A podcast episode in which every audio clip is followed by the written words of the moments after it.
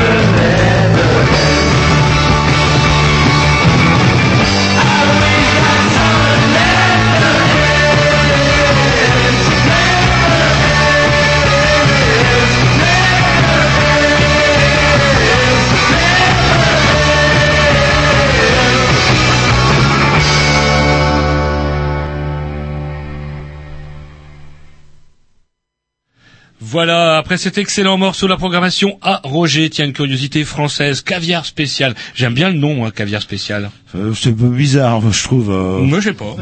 Je sais pas, ça fait riche en cette ex-période de fête. Tout ça pour dire qu'encore une fois, aujourd'hui, nous avons une émission bourrée. Oui, comme tous les mercredis, ouais. le- Et pourquoi elle est bourrée? Parce qu'il y a du monde. Voilà, il y a du monde. Une émission. Alors c'est marrant, alors que j'étais en train de tousser une catastrophe. Euh, comment dirais-je, euh, à ma table de martyr. Voilà que Thierry, celui qui nous a foutu en retard, Thierry Launay, que des Dit la technique. Ouais, dit la technique qui veille au bon fonctionnement de Canal B depuis bientôt 30 ans.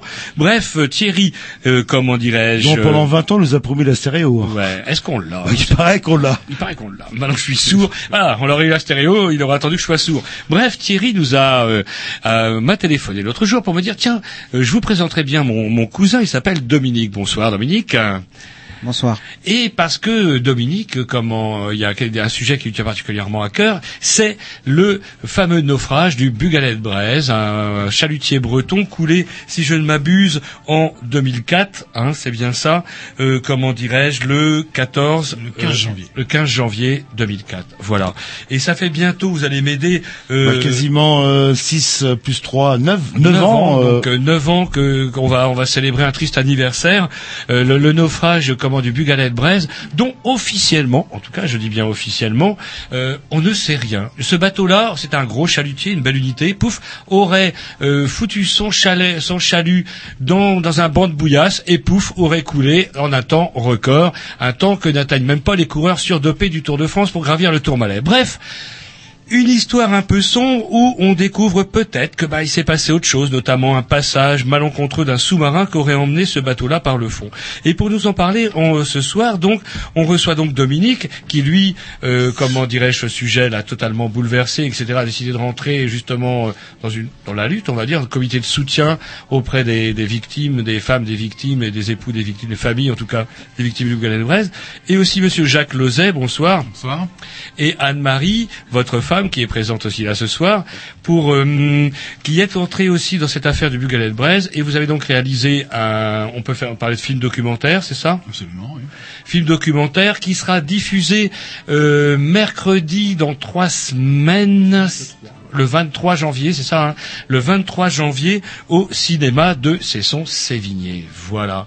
Et donc, du coup, on recevra également par téléphone Monsieur Michel Douce, l'armateur du Bugalet Braise.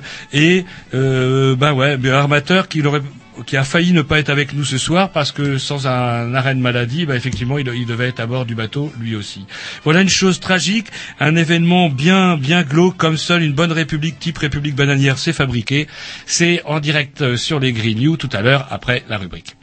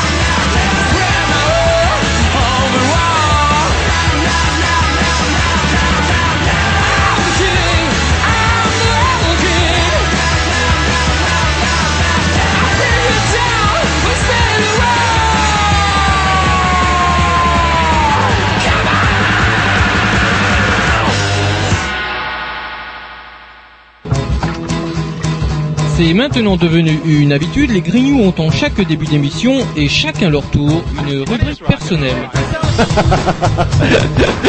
C'est ça en fait, tu vois le truc. C'est ça Philou, t'as tout compris. C'est un petit peu entre le clin d'œil, le coup de gueule du moment, mais aussi le détail de la vie trépidante d'un Grignou. C'est ça en fait, tu vois le truc. Maintenant, le problème va être de savoir qui a l'honneur d'ouvrir le micro aujourd'hui.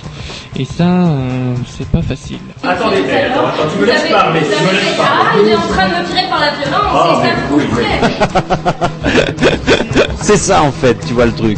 Et oui, c'est ça la rubrique perso.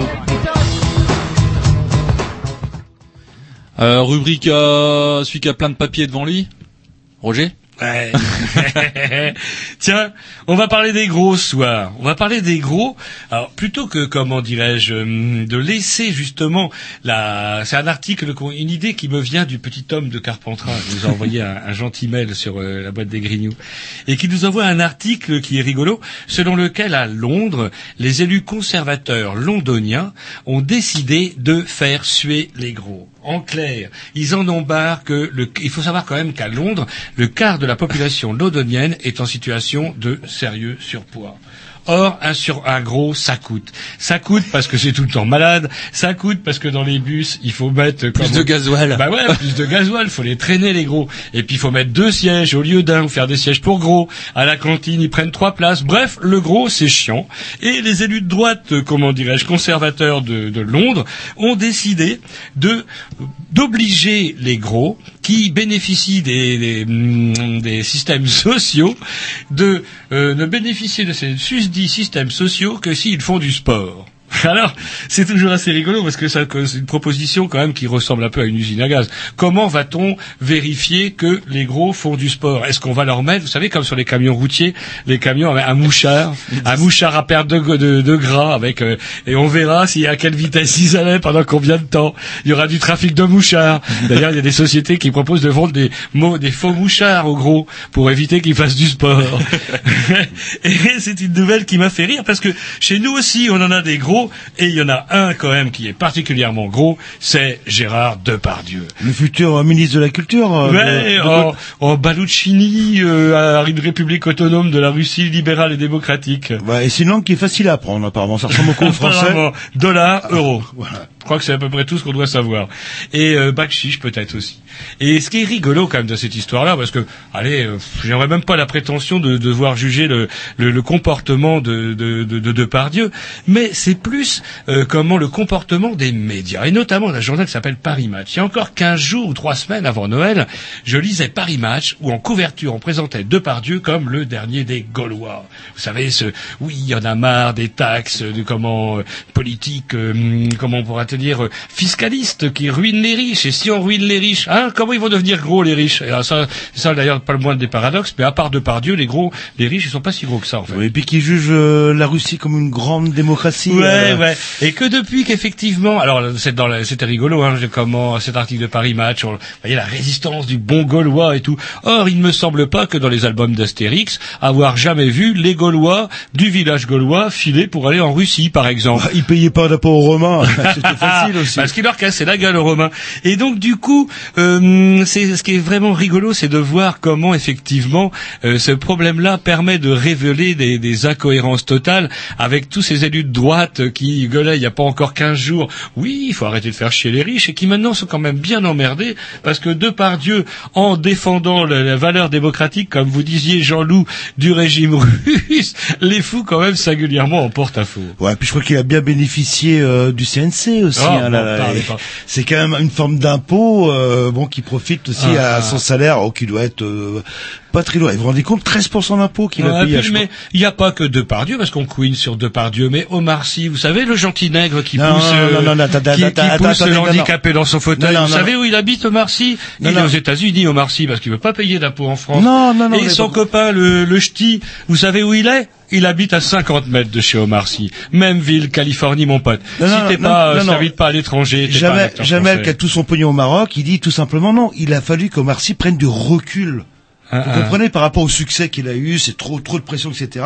C'est uniquement pour ça qu'il est aux États-Unis. là. Euh, D'accord, d'accord. C'est absolument pas pour pas payer d'impôts. Non, bien sûr, non, non, vous allez voir, il va revenir. Et puis ça euh, serait aussi assez indélicat de rappeler que les acteurs français pompent singulièrement les productions euh, françaises. C'est-à-dire qu'il faut savoir que les chaînes de télé, et c'est une bonne chose, sont obligées de financer le cinéma français. Ce qui permet d'ailleurs au cinéma français d'exister, et ça c'est une bonne chose. Là où ça devient un petit peu plus indélicat, c'est quand des gros sacs comme Depardieu se goinfrent, se goinfrent, se goinfrent, et pas que lui, Omar Sy, etc., maintenant qu'il est devenu célèbre en poussant quelqu'un dans une chariote. Bref, des gens qui ne sont pas bourrés de talent, mais qui sont en tout cas euh, Bankable, comme des- ouais, bankable, euh, exige des cachets qu'il n'exige absolument pas dans le cadre du cinéma américain. Et un producteur français de citer tel acteur qui va demander un million cinq cent mille euros pour une production française et ce qui sera diffusé qu'en France et se contentera de 250 000 dollars, attention, euh, comment pour une production américaine qui sera diffusée dans le monde entier. On se goinfre sur le CNC et on va chier dans ses chiottes en or aux États-Unis ou en Russie, qu'ils y restent. En tout cas, j'irai pas voir leur film. Oui, mais il est loin le temps des On va faire une liste, Jean-Loup, on va faire une liste. Omar Sy, euh, comment dirais-je, le ch'ti, comment il s'appelle le ch'ti? Euh, Dominique Bo- euh, euh, Boone, Boone. Danny Boone. Danny Boone. Oui, bah pareil, la Il est français, c'est Boone, c'est euh, français, ça, Boone. Bah, c'est ch'ti. C'est pas trop, c'est pas français. C'est une marge. On sait pas trop. Et de n'est pas français non plus, puisqu'il est russe. Ouais, ouais, il est loin, il est loin le temps des valseuses. hein. Ouais, mon Dieu, ça fait bizarre. Ah, vieillir, faudrait- quoi. les vieux, faudrait les tuer à la naissance. Euh, C'est parti, de programmation au pissou. Pas trop, eh, pas trop.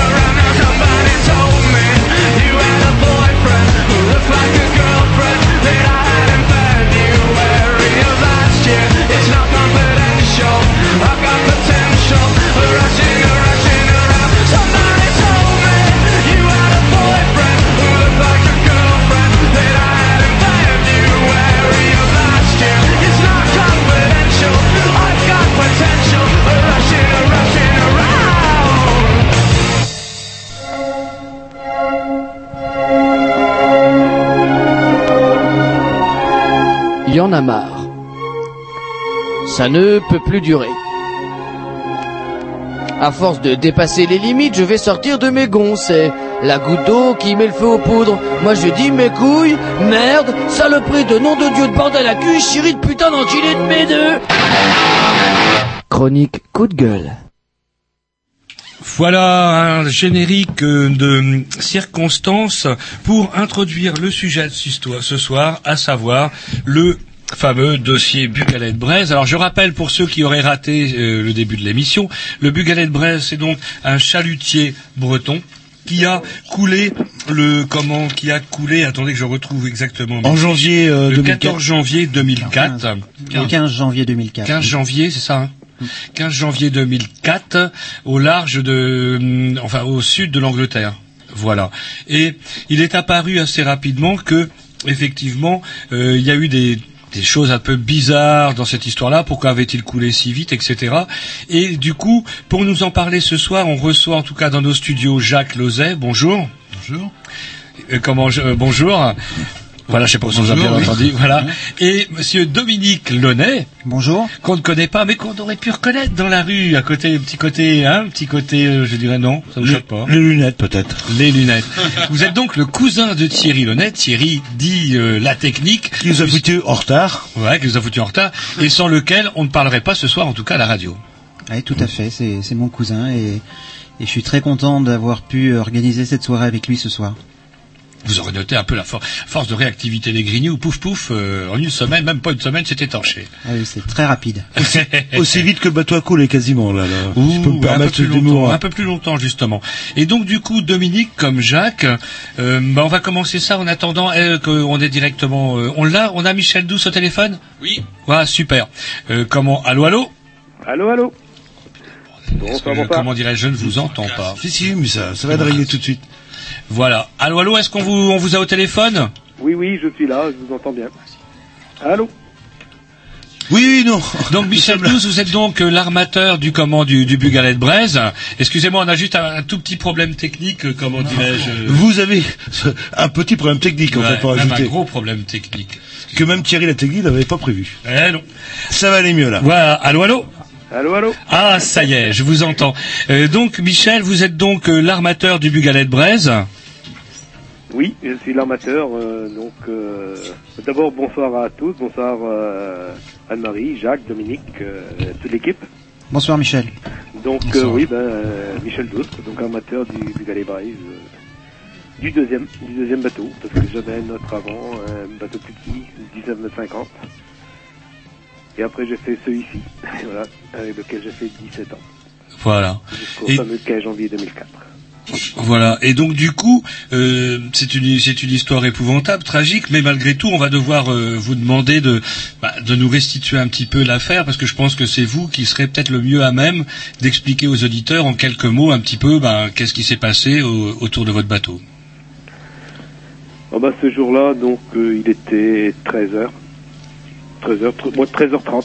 13h30, euh, quand j'ai reçu un coup de fil, donc, euh, du capitaine du port de Newlyn, en Angleterre, Corneille anglaise, qui, lui, là-bas, il fait office aussi d'agent consulaire. Mhm. Il s'occupe beaucoup des marins français. Mhm. Qui m'a appelé en me disant qu'il y avait un problème sur le Bugalet, qu'il avait chaviré, mais qu'il savait pas exactement ce qui s'était passé, mais que les hélicoptères avaient déjà décollé, donc, euh, voilà. Mhm. Mhm. Et, c'est après ça que ben, les choses sont enchaînées où vraiment j'ai essayé de joindre le bateau directement, euh, j'avais rien. euh, donc. Et donc, là, ça s'est confirmé après quoi. mhm. il y avait donc cinq marins à bord.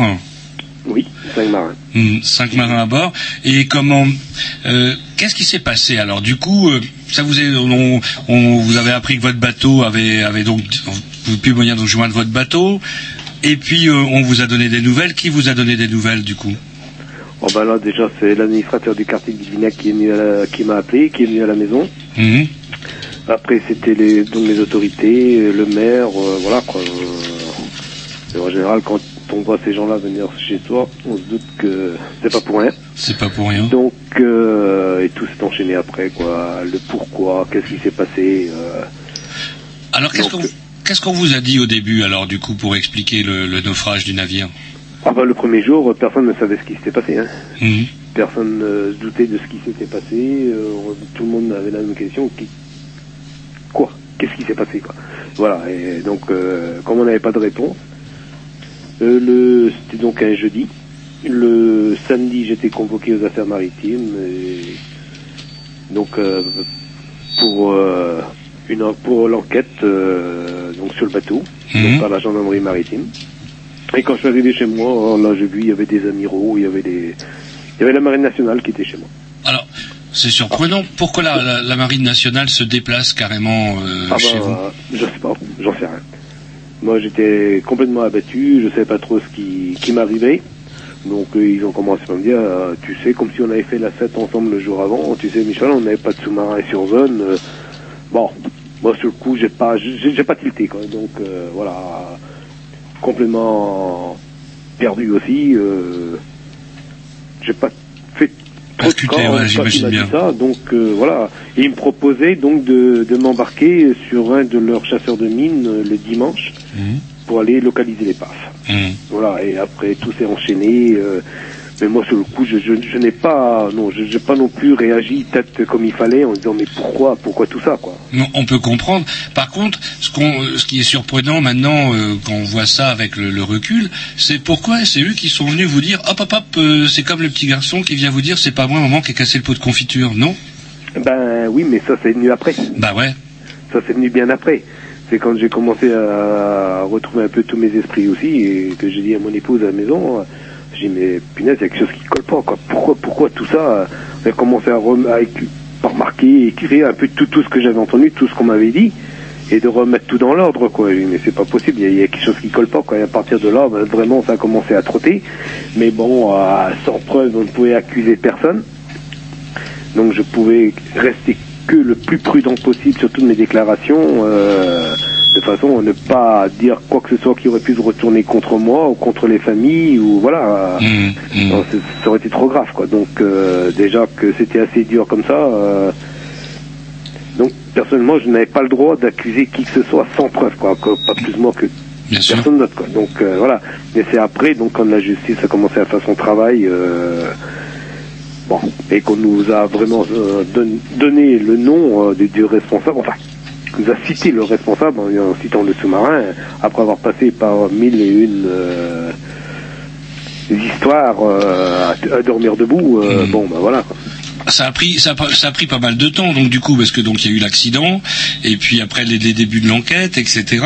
Euh, c'est le, le, le- le sous-marin, bon, assez curieusement, la démarche de la Marine nationale qui vient vous dire c'est pas nous, mais euh, comment on a pensé d'abord que le bateau avait été abordé par un, un cargo. On a, on a privilégié au début l'hyp- l'hypothèse d'un cargo, c'est ça?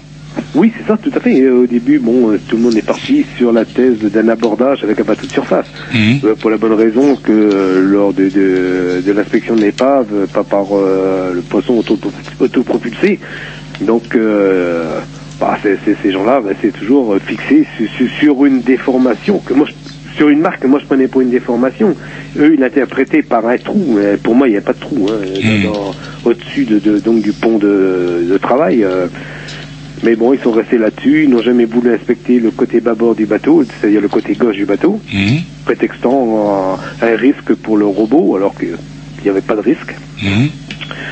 Donc après, bah, tout le monde est parti là-dessus, euh, voilà, bateau de surface, euh, bateau de grosse, euh, de gros tonnage, euh, voilà quoi. Donc c'est là on est parti courir Canada, Chine, euh, et ça a pris six mois cette histoire. Chasse à l'intrus, tout ça orchestré par euh, l'État naturellement, euh, aux ordres du, du ministère de la Défense, et puis voilà quoi. Et vous déjà, quand ils ont commencé à courir après le hum, après le cargo, hein, on a même été parler chercher un cargo en Chine. On reviendra là-dessus tout à l'heure avec Jacques et euh, sans doute lorsqu'il parlera de son film. Mais en tout cas, euh, là, est-ce que euh, il y avait déjà vous commenciez pas à avoir de, de- de sérieux doutes? Comment ça s'est passé en fait? Si, si, là j'avais déjà des doutes pour la bonne raison que s'il avait été, on va dire, abordé par un bateau de surface, le patron n'aurait jamais dit qu'il chavirait. Il aurait dit on se fait taper dedans, il veut oui, on va se faire aborder, on va se faire taper dedans, euh, voilà. Bon, et connaissant les gars que j'avais à bord, euh, bon, je vais pas dire que personne ne peut faire de bêtises, ce- ce- non, c'est faux. Mais disons que j'avais une confiance aveugle dans mes gars, donc euh, je savais très bien de quoi ils étaient capables. Et, bon, pour moi, l'abordage avec un bateau de surface ne tenait pas la route, parce que pour alors, quand on avait inspecté l'épave, on aurait vu un bateau exploser. Et ce qui n'était pas le cas en fait. Parce que quand donc vous allez, vous allez réussir à obtenir que le bateau soit renfloué, ça va prendre cinq mois, je crois, nous a dit Jacques tout à l'heure au, Ouais, entre briefing. 5 et 6 mois. 5 et 6 mois. Et donc le, le, le réenflouage a impressionné Jean-Loup, euh, l'ami qui est avec moi. Donc de... Oui, je savais pas si c'était euh, très court comme délai ou euh, pour moi ça me, ça me paraît court en fait euh, ou, ou finalement est-ce que c'est très long? Les, les, les 5-6 mois d'a- d'attente euh, Pour le renflouage, ouais, le renflouement. Ah bah, ouais, mais là, c'est toujours pareil, hein, c'est une histoire de justice, c'est savoir qui va payer, comment on va faire. euh, bon, bah, ça, je pense que du côté gouvernement, avec l'appui de, de, de, de, de- la marine, euh, je pense qu'ils ont dû serrer des, des, de, des cas de fer, quoi. Donc, euh, pour, essayer de faire ralentir un maximum le renflouement du bateau, en espérant peut-être qu'il y aurait quelque chose qui disparaîtrait, ou j'en sais rien, je, je, je sais pas. Hum. Et hum, donc 5-6 mois, effectivement 6 mois, vous nous avez dit, hop, le bateau est renfloué, opération toujours spectaculaire, une espèce de ballon, la pouf, qu'on colle sur une épave et l'épave qui remonte. Et, hum, et là, on découvre euh, quelque chose. Moi, je suis pas suffisamment marin pour effectivement euh, deviner ce qui s'est passé, mais vous, vous avez vu tout de suite compris ce qui s'était, enfin qu'il y avait quelque chose de bizarre sur l'épave. Ah bah bien sûr. Euh, dès Est-ce que vous pouvez nous expliquer un peu ce qui est Oui, bizarre déjà quand on est arrivé sur zone, avant d'arriver sur zone, euh, donc moi j'avais réembarqué sur le chasseur de mines Andromède, donc sur le premier chasseur de mines qui m'avait amené donc euh, trois jours après l'accident sur zone. J'ai réembarqué six mois après sur le même bateau. Hum. Et avant d'arriver sur zone, le commandant de ce bateau là m'a dit euh, bon il y a un problème. Le bateau est enfoncé, euh, votre bateau qui me dit est enfoncé des deux côtés. Euh, j'ai dit là c'est pas possible, il s'est pas fait prendre un sandwich par deux bateaux euh, de surface, donc euh, c'est bien plus grave que ça. Et j'ai dit mais comment vous savez ça? Ah, Il me dit le Discovery a, amené un, un, comment, un robot pro- autopropulsé sur l'épave et ils viennent de nous signaler ça, que le bateau était enfoncé des deux bords. Donc voilà, et en effet, après que moi j'ai été, j'ai embarqué sur le Discovery, euh, donc en Angleterre. Et là, pendant trois semaines, euh, j'ai vu euh, ce qui restait de mon bateau euh, sur le fond. Donc avec le travail des, des plongeurs, des enfin, tout ce qui a été fait. Et bon, euh, quand on a trouvé le deuxième le radeau du Bugalet qui était donc sur la partie avant, d'abord l'avant gauche de l'épave, il n'était pas ouvert. J'avais toujours en mémoire que tout le monde disait bon, on a récupéré deux radeaux, euh, voilà quoi. Ah, j'ai mais punaise, il y a quelque chose qui colle pas. hein. J'avais que deux radeaux à bord et il y en a trois là du coup. euh, Je précise pour les terriens de Rennais, là, le bombard, c'est ces espèces d'embarcations, ces espèces de, de cylindres qu'il y a sur un bateau. On les décroche manuellement du bateau et après on doit les percuter ou je sais pas quoi pour qu'ils se déclenchent, c'est ça? Ouais, ce sont des gros cylindres euh, blancs euh, sur, sur, sur, sur les superstructures des bateaux, c'est-à-dire sur le pont supérieur des bateaux. Et automatiquement, euh, là-dessus, il y a une largueur hydrostatique, donc automatique. hein. Et quand le bateau arrive à aller, euh, je veux dire, à 1m50 euh, ou 2 mètres d'immersion, automatiquement, euh, ce, ce système de il largage automatique, il se déclenche automatique. Et, donc, et le radeau, il vient en surface, et il, il remonte ouvert, il, il s'ouvre en surface de l'eau. hein. Ah. Donc, euh, les deux étaient, c'est deux radeaux identiques. hein, donc, euh, Voilà. Et donc il y en a un du, du, du comment du du Bugalet qui a été donc effectivement mis à l'eau. Donc les marins ont eu le temps au moins d'en jeter un à l'eau, ça on est sûr. ah, mais ça, je suis pas sûr. Ah, on n'est pas sûr. Ah ça, je ne suis pas sûr que ce soit les gars qui l'aient mis à l'eau, parce qu'il a peut-être largué tout seul, justement. Une fois arrivé à 1m50 d'immersion. Parce qu'avec la pression qu'il devait avoir sur le bateau quand il a coulé, je vois mal, moi, les gars, rester sur le pont, balancer un radeau de, je sais pas moi, 100, 100 kilos, euh, comme ça, par-dessus bord, quoi. Euh, Excuse-moi Michel, de toute façon ils sont prévus à se déclencher tout seuls. Sans avoir euh, l'aide des, des marins et ils étaient sur le pont alors que les marins étaient eux euh, en contrebas du bateau euh, et donc n'avaient pas accès direct pour pouvoir mettre les, les bombards à l'eau. voilà. Et, on a retrouvé les deux marins sur l'eau. Ils n'avaient même pas eu le temps d'enfiler leur gilet de sauvetage. Donc Ah non, pour vous dire la fait. rapidité à laquelle ce bateau a, a coulé. C'est bien pour ça que je dis que c'est pas certain du tout que ce soit les gars qui aient balancé le radeau de survie à l'eau. Pour moi, il a, il a largué automatiquement. Hein. Euh, Donc, euh, quand le bateau est arrivé à 1m50, 2 mètres euh, sous l'eau, bon, bah, tout, tout a fonctionné automatiquement, mais avec la, la- à la vitesse et la pression qu'il devait avoir su, aucun bonhomme ne serait resté sur le pont. Et là où vous disiez que justement après il y a un truc qui est curieux, c'est qu'alors qu'il n'y a qu'un seul bombard du Bugalet de Braise qui a hum, qui a été effectivement qui a fonctionné, euh, on, en, a- on en aurait vu deux, c'est ça. Ben, C'est-à-dire que le deuxième radeau aussi, il a, il, a, il a été largué automatiquement de son berceau, mais il s'est pas ouvert. Donc, euh, ça- il s'est passé quelque chose là. Euh, je, moi, personnellement, je pense que le, ce radeau, ce, ce conteneur est resté coincé entre les rambardes et la passerelle du bateau. Et arrivé à une certaine profondeur, ben, il n'avait plus assez de flottabilité pour remonter, pour, euh, pour se larguer, pour s'ouvrir automatiquement. Donc pour moi c'est euh, vu avec aussi après avec les, les experts et les professionnels de, du sauvetage, donc euh, c'est la déduction qu'on en a faite. Mais pour le élément, ouais, allez-y. mais pour le radeau qui était en surface, euh, qui a été récupéré donc par un chalutier de Saint-Malo, euh, il était gonflé. Donc euh, voilà. Et quand on voit après dans le, ou quand on nous dit dans le rapport euh, qui été versé donc à la justice que les Anglais ou le plongeur anglais aurait coulé un autre radeau, euh, ben moi je veux bien, mais euh, dans ces cas-là, euh, c'est qui, c'est quoi? Parce que moi j'en avais que deux, et là on est toujours avec trois radeaux. quoi. Hum. Alors l'autre élément qui est assez curieux également, donc euh, l'élément principal qui vous a fait tiquer, c'est expliquez-nous qu'est-ce qui, euh, qu'est-ce que le, qu'est-ce qui euh, physiquement on pouvait voir sur le bateau là? Oh bah déjà physiquement sur le bateau, c'est tout le train de pêche. Donc euh, d'un côté, donc je ne vais pas parler en termes marins parce que peut-être que les gens ne comprendraient pas. Donc je vais dire que sur le câble gauche du bateau, sur le câble du côté gauche, il y avait comme 150 mètres de plus de déroulé. Hein, et donc euh, tout le matériel, euh, donc euh, on a des panneaux qui servent euh, à ouvrir le chalut donc en, en largeur. Donc euh, ces panneaux qui pesaient une tonne étaient retrouvés, euh, passés par-dessus le côté droit, par-dessus les câbles du côté droit du bateau. Donc euh, ça c'est impossible pour un bateau qui coule normalement. S'il n'y a pas de traction là-dessus, c'est impossible, c'est- même pas réalisable. Donc ça veut dire qu'il y a eu une traction dessus. Quand moi je suis allé à bord du bateau, euh, j'ai regardé tout de suite dans quelle position étaient donc les commandes de treuil. Et le, la commande de frein du treuil de gauche était bien desserrée. Donc ça veut dire que le gars en passerelle, il a eu le temps de lâcher le frein, mais ça n'a pas dû dérouler assez vite et la traction plus la vitesse font que le bateau a dû prendre de, la gîte, il a dû pencher sur un côté, embarquer de l'eau, plus d'attraction. Voilà, il est parti très très vite. Quoi.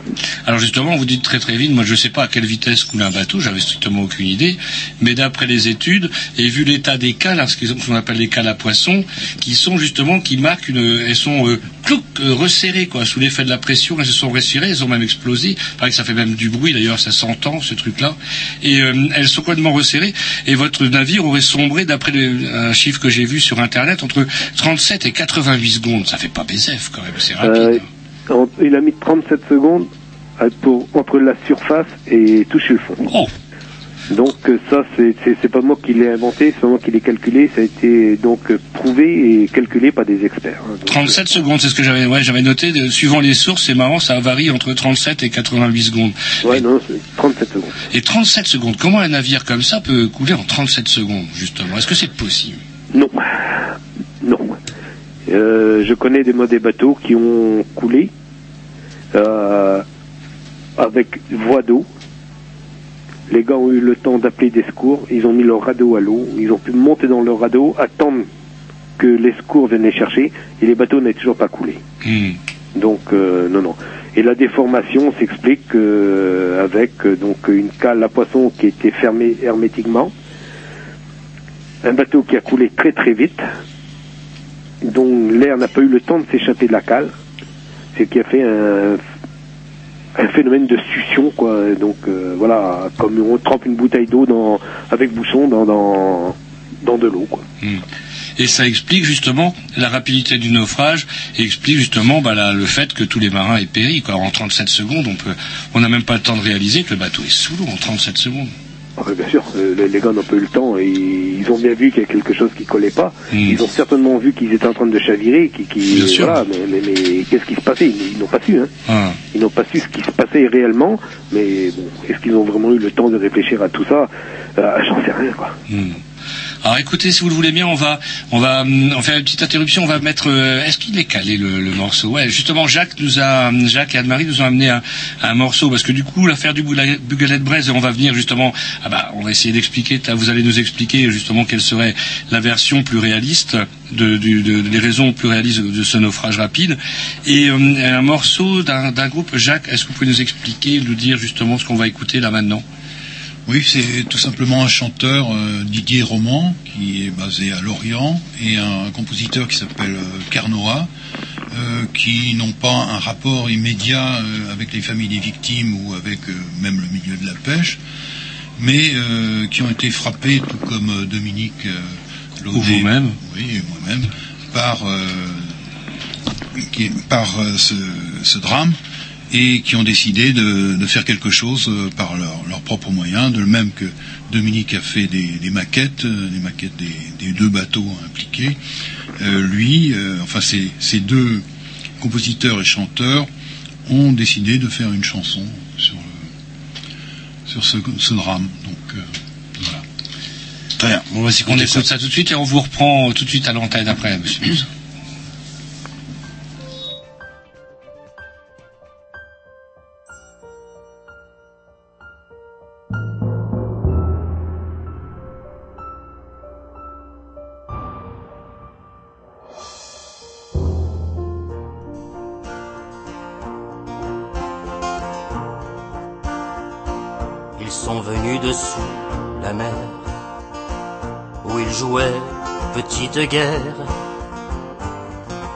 Avec des engins meurtriers, menés par des sous-mariniers.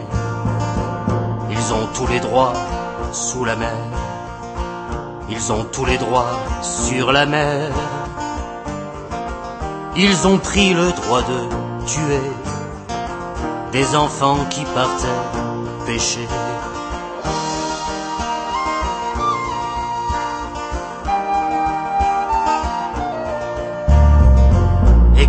Sont rentrés au port, ayant laissé cinq hommes morts,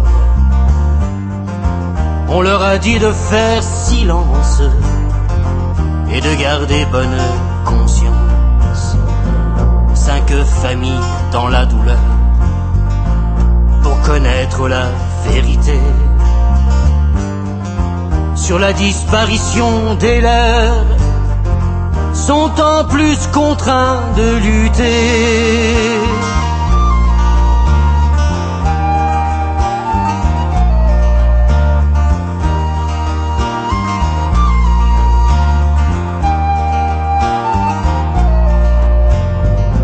À bord de tous ces sous-marins, des capitaines aux matelots,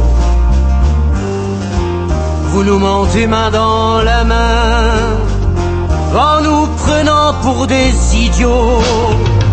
Et malgré vos galons dorés, vos uniformes chamarrés, sachez bien, piètre matelot, qu'on vous prend tous pour des salauds.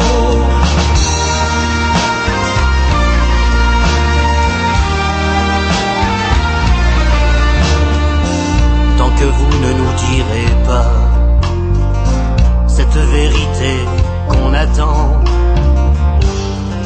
vous pourrez bien marcher au pas sous les crachats de nos enfants.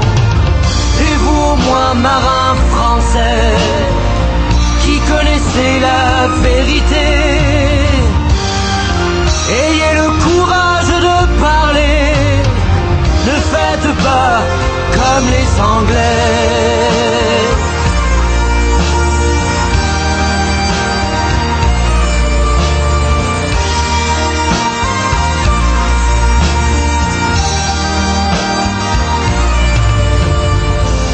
Aujourd'hui on en est certain.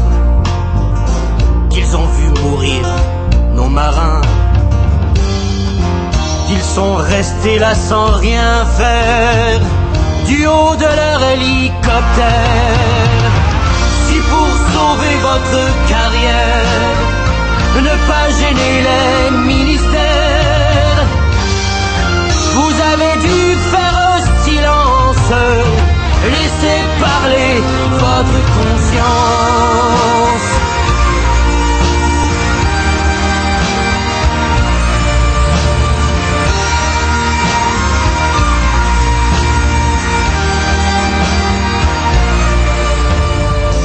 Ils sont venus dessous la mer, où ils jouaient petite guerre,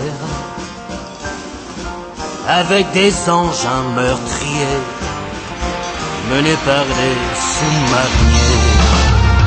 Bien pensionnés, vivez à l'aise, des langoustines sur la table, des officiers et des notables auront toujours dans leurs assiettes le regard du bugalet braise.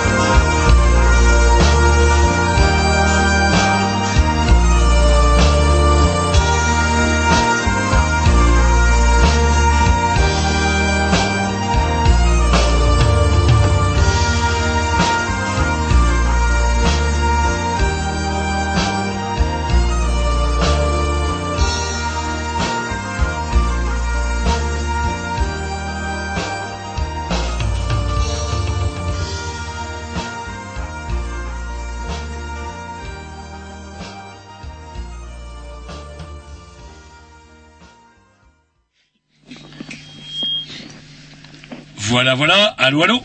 Allô, allô. Voilà. eh bien, comment dirais-je, on est toujours en compagnie de Michel Douce, l'armateur du Bougalet de Braise. On va pas revenir sur les épisodes précédents. Les gens n'avaient qu'à aussi d'ouvrir leur poste à l'heure aussi. Voilà, et ils peuvent réécouter l'émission. Ils peuvent réécouter l'émission. On est toujours en compagnie de Dominique Launay et de Jacques Lauzet, et euh, qui eux aussi, euh, comment euh, participent au combat pour que la vérité soit faite euh, autour du Bugalet de Brest. Donc du coup, on a parlé du naufrage. Euh, on a on a conclu euh, notre, cette première intervention avec justement la rapidité de de, de comment du, du, du naufrage, 37 secondes. Alors ça serait quoi Alors, qu'est-ce qui s'est passé Comment un bateau de, de pêche, quand même, qui est quand même une unité quand même euh, de taille quand même assez respectable, peut couler en 37 secondes Qu'est-ce qui serait arrivé Qu'est-ce qui serait arrivé ben, C'est ce que tout le monde dit aujourd'hui, c'est ce que la justice a reconnu. euh, ça ne peut être qu'une traction par un bateau euh, puissant, rapide, et comme d'un tonnage assez important. Donc euh, au début, ils étaient partis sur donc une force exogène. Bon, une force exogène, c'est quoi? C'est juste un phénomène sous-marin. hein, donc euh, voilà. hein, donc euh, c'était pas à peine de tourner autour du pot pendant si longtemps pour venir nous dire bah oui c'est un sous-marin, mais bon lequel? Voilà. Voilà, parce que donc du coup, euh, pas de bol, là où les, bateaux de pêche, euh, pas seulement français, mais aussi anglais, d'autres nationalités, sans doute, euh, comment euh, traquent diverses va- variétés de poissons, il y a aussi nos joyeux militaires qui jouent à la guerre et organisent des manœuvres, des manœuvres de l'OTAN, et pas de bol, ou et coïncidence en tout cas, lors, pendant la campagne de pêche du Bougalet de Braise, était prévue une campagne, comment des opérations de l'OTAN sur la zone, c'est bien ça? Oui, oui. Il y avait donc une opération, donc un exercice OTAN, donc qui s'appelait ASVEX, Et en même temps, il y avait donc une, euh, une petite manœuvre, on va dire, anglaise, euh, donc euh, le Sursewa, bah donc, mais que nous on connaissait, hein, parce que euh, connaissant cette zone, travaillant assez réguli- régulièrement là-bas, on les voyait, nous, les bidas euh, anglais et d'autres nationalités là, qui faisaient la petite guerre là-bas. Donc, mais bon, euh, on se doutait bien qu'il y avait des sous-marins euh, avec eux, comme il y avait des hélicoptères, toujours des chasseurs de sous-marins. Mais tant qu'ils nous prévenaient pas, bon, on se disait, bon, il y, en a peut-être pas, quoi. Et il y a toujours un doute. euh, bon, on a peut-être passé plusieurs fois à côté de la catastrophe, mais tant qu'on les voyait pas, tant qu'on ne savait pas, pour nous, bah, il y en avait pas. Alors, comment ça se fait que des, des- des sous-marins comme ça, ils ont des moyens de détection, même les chaluts, ils peuvent les détecter. Euh, comment ça se fait qu'ils se, qu'ils se prennent comme des merdes comme ça sur les, sur les, les, les chaluts des, des bateaux de pêche? Ben, Je ne sais pas.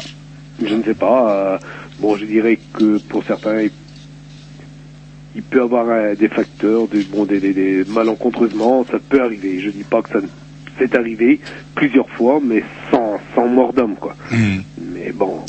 Parce que peut-être qu'ils veulent venir trop près ou ils se font piéger aussi, hein. Donc, euh, Mais ce qui est dit, Michel, c'est que euh, et- et suite à des, des- des paroles d'un commandant euh, qui est à la retraite aujourd'hui, ils euh, savent euh, qu'ils vont se trouver sous un chalutier et, et- et ils se servent du bruit du chalutier souvent pour se cacher pendant ces exercices, mais ils ne savent pas ce qu'ils traînent. Ils ne savent pas s'il est en pêche ou pas. Ça, ils sont pas capables de le, de le savoir. Et parce que pas bonne raison qu'un chalut sur le fond, euh, c'est- plein de chaînes, c'est bon les panneaux, ça, ça fait un bruit pas possible sur le fond. Ils ont quand même du matériel de détection vachement sophistiqué. Ils entendent le bruit, ils savent très bien, ils ont la vitesse du bateau, euh, ils ont tout. Donc ils savent très bien qu'un bateau qui avance à trois nœuds, euh, trois quatre nœuds maximum en pêche, euh, avec le bordel que ça fait tout autour, ils savent très bien qu'il y a quelque chose qui, mais ils veulent peut-être pousser un peu trop loin le bouchon aussi, ou alors euh, je ne sais pas à quoi ils veulent jouer, ou alors ils sont vraiment nuls, quoi. Il y a une autre théorie que j'avais lue dans le Canard enchaîné il y a quelques années où il disait que c'est les sous-marins pour ne pas être détectés coupaient leur sonar et du coup c'était bien pratique pour se planquer mais ça rendait ces bateaux un peu aveugles. Et du coup pouf il aurait foncé d'où la possibilité qu'il ait foncé comme un bourrin et qu'en fait euh, comment euh, euh, on en parlait avec Jacques tout à l'heure par contre euh, le, bruit du câble sur le, sous-marin il l'a il l'a entendu de toute façon. C'est le bruit du câble du chalut ça il l'a entendu Ah oui, mais maintenant je ne sais pas comment ils fonctionnent ces, ces gens-là sous l'eau, euh, s'ils stoppent leur sonar ou pas, ça j'en sais strictement rien. Mais bon, en tout cas, si il y a le moindre bruit, le moindre frottement sur leur coque, euh, c'est comme une caisse de résonance. hein. C'est- Ils entendent, je vais pas dire qu'ils savent ce qui s'est passé sur le moment, hein, mais ils savent très bien qu'il y a quelque chose qui a frotté sur leur coque. Ça c'est certain. Euh, mais avec tout le, toute la médiatisation qu'il y a eu autour de cette affaire, euh, je pense qu'ils savent quand même que ce jour-là, il s'est passé quelque chose de grave et que les commandants, les officiers de ces bateaux-là, ils savaient où ils se trouvaient ce jour-là. Euh, quand on nous dit que non, ils sont aveugles, ils savent pas où ils vont, ils n'ont pas de position, ou alors une demi-heure, euh, tout, tout- quand ils donnent leur position quand ils ont le temps, mais bientôt ils vont, bientôt ils vont repousser les, les falaises et puis euh, et ils savent pas où ils sont. euh, Il y a de quoi s'inquiéter quand même parce qu'ils ont quand même des engins à destruction massive avec eux. Quoi. Mais on peut se demander aussi en fait euh, pourquoi bon c'est un accident, c'est pas une, une intention euh, volontaire euh, euh, de couler un bateau. Pourquoi en, en fait ils admettent pas ben voilà euh, quelque chose de ra- euh, rarissime qui peut arriver. Excusez-nous, on analyse euh, euh, tout le monde et puis l'affaire serait close, serait peut- peut-être beaucoup plus simple. Euh, Pourquoi à votre avis ils le font pas? Ah, grand point d'interrogation. Euh, moi, je dirais oui. Il, il aurait dit tout de suite, et bon, ben voilà, on a fait une connerie, ben on assume. Ok, d'accord. Bon, l'affaire maintenant était terminée. Ça aurait coûté beaucoup moins cher à- aux citoyens français. Euh, deuxièmement, pourquoi ils ne disent rien Euh, Prestige, comme dit Didier Roman dans sa chanson, prestige de l'uniforme, euh, les galons dorés. Nous, on est des cracks, on fait pas de conneries. Non, je pense que derrière tout ça, oh, je pense pas que ce soit des intérêts financiers. Je dirais plutôt des intérêts peut-être euh, technologiques Hmm. C'est-à-dire, et stratégiques. J'en sais rien. Jacques, vous nous disiez tout à l'heure à propos justement de ces fameux sous-marins nucléaires, ils sont un peu emmerdés quand même. Oui, parce que le, euh, le principe même des sous-marins nucléaires, c'est de faire partie de la force de dissuasion nucléaire qui est la, la théorie, euh, enfin, qui, qui est l'arme suprême dans- de la défense française. Or, si on commence à révéler certains aspects qu'on pourrait nous considérer comme euh, finalement euh, pas très importants de cette euh, situation, et notamment la position des, sous-marins, eh bien, ça pourrait, d'après les, militaires, mettre la puce à l'oreille d'éventuels ennemis qui, disent bon, ben voilà comment les Français pratiquent avec leurs sous-marins. Donc ils, sont situés à tel endroit, ils font tel genre d'exercice, ils s'infiltrent parmi des flottilles de pêche, et, voilà, et tel jour on pensait qu'ils étaient à tel endroit, finalement ils étaient à, tel autre endroit. Donc il faut maintenir ce secret absolu. Et on peut le comprendre d'une certaine manière. hein, C'est leur droit le plus strict. Ils considèrent qu'ils ont une mission suprême, c'est de défendre la nation envers et contre tous. Et donc il faut être prêt à toute éventualité et euh, à faire euh, tout ce qu'il faut pour euh, répondre à cette mission. Pour le reste, le plus simple, c'est tout simplement circuler, il n'y a rien à voir. Si les civils doivent se mêler des affaires des militaires, où va-t-on? Alors, euh, comment un autre élément aussi qui pourrait, euh, en tout cas, aller dans le sens d'un accident, ces gens-là sont, euh, ne sont pas véritablement, comment, totalement les, les meilleurs, puisque ce fameux coup, il y a un, un sous-marin anglais qui a été, euh, comment, euh, euh, suspecté, euh, c'est le turbulent, c'est ça, hein, le, qui est suspecté, fortement suspecté d'être à l'origine du naufrage. Le commandant du susdit turbulent a planté son super sous-marin. Alors, c'est plus de turbulent, je crois, c'est sur un autre qu'il était. L'astute. Ouais, et il s'est planté comme une grosse merde dans un estuaire de rivière, un machin qui vaut des, des milliards de, de livres, et il l'a planté comme une grosse merde, et il était mis à la retraite. Vous, étiez, vous êtes naturellement au courant de cette histoire-là Allô, allô, Michel Oui, oui, oui, ben, j'ai appris par la presse. euh, oui, oui, il est allé se planter là-bas, je sais pas où, en Irlande, euh, Mm, en, Écosse, en Écosse. En Écosse, dans un Ouais. estuaire de rivière. Ah ouais, et il a fallu. euh, Et du coup, hop, on lui a dit, vous allez peut-être aller à la retraite là maintenant, vous êtes peut-être plus Bah, trop étanche. euh, bah ouais, bah ça fait peur quoi. Quand euh, bon, quand on voit des, des, des gens comme ça qui commandent euh, des, des, des, des- les fleurons d'une marine, euh, qui trouvent le moyen de se foutre au tas, euh, euh, on a de quoi se poser des questions. Quoi. Il faut Donc, préciser, bah, il faut préciser qu'il qu'il n'est pas à la retraite. hein, il est encore euh, en activité. Ah, il est en activité, j'ai lu en un activité, mais enfin il est dans un bureau, il n'est plus dans un sous-marin. Il ne sévit plus. Il y a un, un journaliste du Télégramme, euh, euh, Pascal Baudéré, qui est allé le voir juste avant Noël pour euh, l'interviewer. Et bon, effectivement, il nie absolument toute responsabilité dans cette affaire euh, du naufrage du Bulgaret Press. Mais enfin, c'est assez intéressant cet, cet accident parce que euh, jusqu'alors, la, marine a soutenu, c'était un de ses derniers arguments, euh, que c'était impossible qu'un sous-marin euh, vienne dans des eaux aussi peu profondes, aussi proches des côtes. Or, euh, on le voit, donc il s'est planté royalement. Et c'est un, c'est pas un petit sous-marin, c'est le fleuron de la de la flotte anglaise. hein. C'est Mm. c'est le SNA le plus plus important, le, le plus beau, et, super. Voilà. Alors, comment ça s'est passé Donc, du coup, et puis ça va nous permettre de faire le lien. Après, on mettra un petit disque, mais ça va nous permettre de faire le lien avec euh, avec nos invités qui sont présents avec nous. Donc, du coup, on a extrait le bateau de l'eau. Vous vous êtes rendu compte euh, que bon, on essayait de comment vous venez en bateau, sans sans mauvais jeu de mots. Comment ça se passe? Vous êtes armateur, vous êtes vous vous retrouvez tout seul. Comment ça s'est passé pour vous Euh, Ça n'a pas dû être euh, déjà les passages n'étaient pas rigolos depuis le fameux 15 janvier, mais une fois qu'on a sorti le bateau de l'eau, euh, qu'est-ce qui s'est passé? Oh bah une fois que le bateau a été sorti de l'eau, donc il a été mis sur sa barge, remorqué jusqu'à Brest et mis sous scellé, donc à l'arsenal. Et depuis, il est toujours là-bas. Euh, donc euh, je n'ai pas le droit d'approcher. Si je veux aller à bord, euh, il faut que je demande autorisation au juge. Bon, enfin bref. c'est- Et puis bah moi ce jour-là, bah, j'ai tout perdu. J'ai perdu mes gars, j'ai perdu mon entreprise. euh, donc euh, 20 20 24, 24 années de patron, euh, parti en 37 secondes et un métier, 5 bonhommes. Voilà. Et là, comment est-ce que c'est là que justement euh, ça s'est passé comment pour vous Enfin, En tout cas, pour vous, Jacques, Dominique, il y a eu un comité de soutien. Qu'est-ce qui s'est passé euh, autour de cette affaire-là? Comment justement euh, vous avez trouvé la force de continuer à vous battre, etc.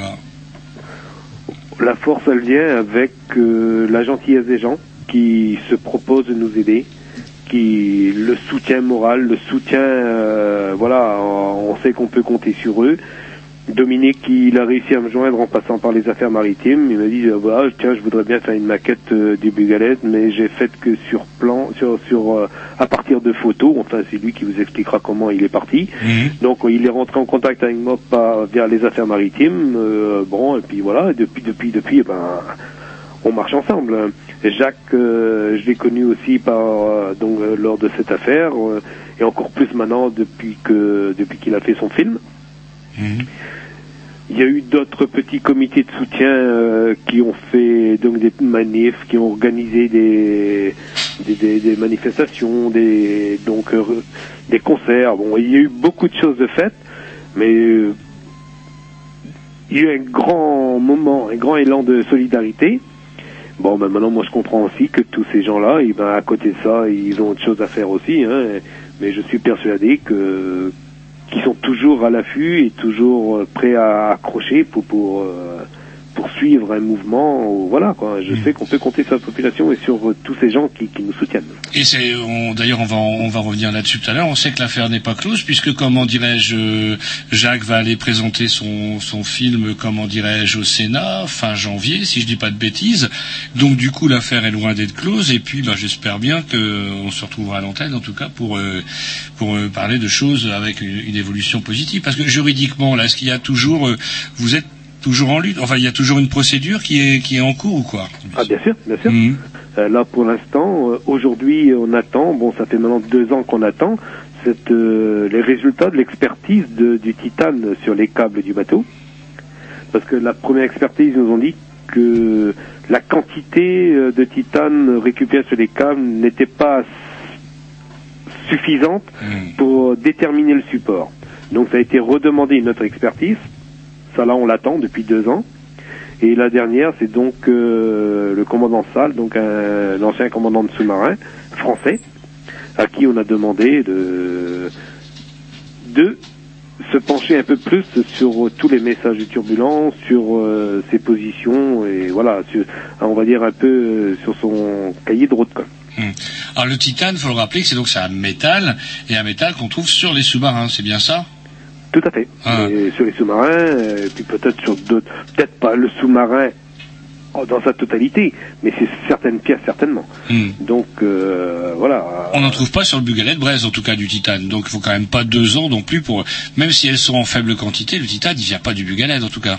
Bah, si j'avais eu de l'argent pour faire un bateau en titane, croyez-moi, si ça m'arrêtait ça, je ferais les faire.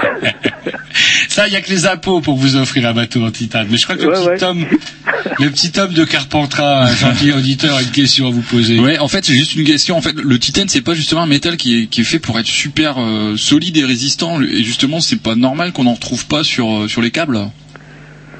Bah, je sais pas, je, je pourrais pas vous répondre là-dessus. Je ne sais pas comment sont faits les sous-marins. Je sais qu'il y a certaines pièces euh, qui, où il y a du titane. Maintenant, euh, voilà, euh, tout- tout- toutes les pièces mobiles dessus, comme euh, leur barre de plongée et tout, je sais pas en quel matériau euh, c'est fait. C'est possible que le câble est pris là-dedans, voilà. Ouais, hein, mais bon, maintenant, maintenant, moi, ce serait peut-être au juge de nous éclaircir là-dessus, quoi. Ou bien un militaire, s'il y avait vraiment un militaire, on va dire, qui serait un peu peut-être euh, moins couillon, moins con que, que les autres, qui voudraient bien parler, parce que il y a que là-dessus qu'on peut compter maintenant. Enfin, je me rappelle une affaire chez les militaires, l'affaire Dreyfus, ça s'appelait. Euh, Il a fallu attendre un paquet de temps. euh. Ah Ouais, c'est vrai qu'on a conservé en France. Puis vous avez joué de malchance parce que euh, la, la ministre des affaires, des affaires, de- de- le ministre des armées à l'époque, euh, ministre de la défense. Maintenant, c'est vrai que plus aucun pays n'a de ministère de la guerre, on n'a plus que des ministères de la défense. Comme disait Coluche, on se demande pourquoi euh, il n'y a pas de danger d'avoir des guerres. Bref, comment hum, c'était Michel Alliot-Marie, un phénomène quand même. Pas de chance pour vous. Oh là là. Ouais, je sais pas, je sais même pas si elle était à la hauteur, si elle avait sa place là, euh, c'est même pas sûr, parce qu'avec toutes les âneries qu'elle a sorties, euh, je pense que c'est une dame qu'on, que la justice ferait bien euh, d'entendre. Hum, hum. Ne serait-ce que pour ses business qu'elle a fait en Tunisie. Heureusement qu'il a, fallu une révolution en Tunisie pour nous en débarrasser, hein, Michel, quand même. Ben oui, oui, il a fallu encore passer par l'étranger pour savoir ce qui se passait chez nous. Et après, on ira dire du mal des Arabes. Vous voyez comment on est ingrat. non, non, mais c'est- c'est c'est- c'est incroyable ça. Mais je pense que cette dame euh, pourrait peut-être euh, nous apporter beaucoup de choses ou mais voilà euh, c'est têtu. Ah, c'était tu. C'est un peu notre Margaret Thatcher à nous, quoi, on va dire. Ouais bah on est pas gâtés. Hein. Ah, ça c'est sûr. Et il y a justement pour ceux que cette histoire donc du Bugalet de Braise intéresse, si vous allez sur internet, vous allez voir que il y a justement sur un des sites une interview de Bugalet, euh, de, Bugalet, de, de Mam, toutes dents en avant, euh, comment dirais-je, euh, c'est un triomphe de suffisance, de bêtise et de ah, de méchanceté. Vous avez effectivement joué de malchance. Et comme nous le disait Jacques, euh, comme tout à l'heure en préparant l'émission, après elle a couvert d'autres ministères régaliens qui ont fait qu'elle a pu continuer à étouffer l'affaire. Oui, tout simplement, en 2002, elle était ministre de la Défense. En 2007, elle était ministre de l'Intérieur. En 2009, de la Justice. Et en 2010, où elle a fini en beauté, les Affaires étrangères. Ah putain. Elle les a fait. les quatre, euh, les cinq secteurs qui nous intéressaient, ben, elle était dedans. Ah ouais. C'est un peu comme le tiercé à l'envers, du coup. Eh bien, écoutez, euh, on vous remercie, Michel. Euh, comment Est-ce que vous avez, est-ce que vous réussissez à capter euh, sur Internet On avait un petit souci, euh, comment dirais-je, euh, de, vous, vous nous captez sur Internet de chez vous? Impeccable. Ouais, yes. Clair et net. eh ben écoutez, on va du coup, on va embrayer après euh, ce petit Dix par euh, comment, avec euh, comment, parce que l'heure tourne, vous savez comment c'est, et avec comment, avec Jacques et Dominique, justement pour qu'ils nous parlent justement du de, de tout ce soutien qu'il y a, de tout ce qui se passe autour du, du Bugalet de Braise. Et si vous souhaitez intervenir, il n'y a pas de souci, je vous donne le numéro de téléphone. Je sais pas si je vous l'avais donné. Si si si si il s'affiche ici le numéro de de chez vous s'affiche sur mon téléphone, mais autrement j'ai votre portable. Yep. Eh ben mon portable est coupé. Vous appelez directement sur le poste de la radio si vous souhaitez euh, réintervenir. D'accord. Eh ben en tout cas ben merci à vous, euh, bonne soirée, bonne fin de soirée. Oh, ben, on va suivre ça avec intérêt. Et voilà, bonne soirée Jacques, euh, Anne-Marie et Dominique. Merci, bonne Et soirée. puis ben au plaisir de vous revoir. Bonsoir, Ou de vous- Michel. De vous voir. En tout cas, et vous, vous serez en tout cas, vous serez à Cesson-Sévigné le 20 Le 23. 23 Ah oui, oui, janvier. J'y ferai. Hmm. Ainsi que Didier Roman qui sera présent euh, pour venir interpréter sa chanson en fin de soirée. Alors, ce sera donc euh, une séance de cinéma, cinéma de Cesson-Sévigné. 20h30. 20h30 gratuit, j'ai cru entendre, non? Non, euh, je- une entrée à 4,50€. Ça, c'est votre cousin qui m'a dit ça, que ce serait gratuit, c'est Ouais, Thierry. il s'est trompé, Thierry. et donc du coup, euh, comment on vous remercie encore et, euh, et on- si vous souhaitez réintervenir, il n'y a pas de souci, un numéro de téléphone et on envoie par un petit Dix. D'accord. À Allez, bientôt, Michel. À bientôt. Au revoir. Au revoir. Au revoir.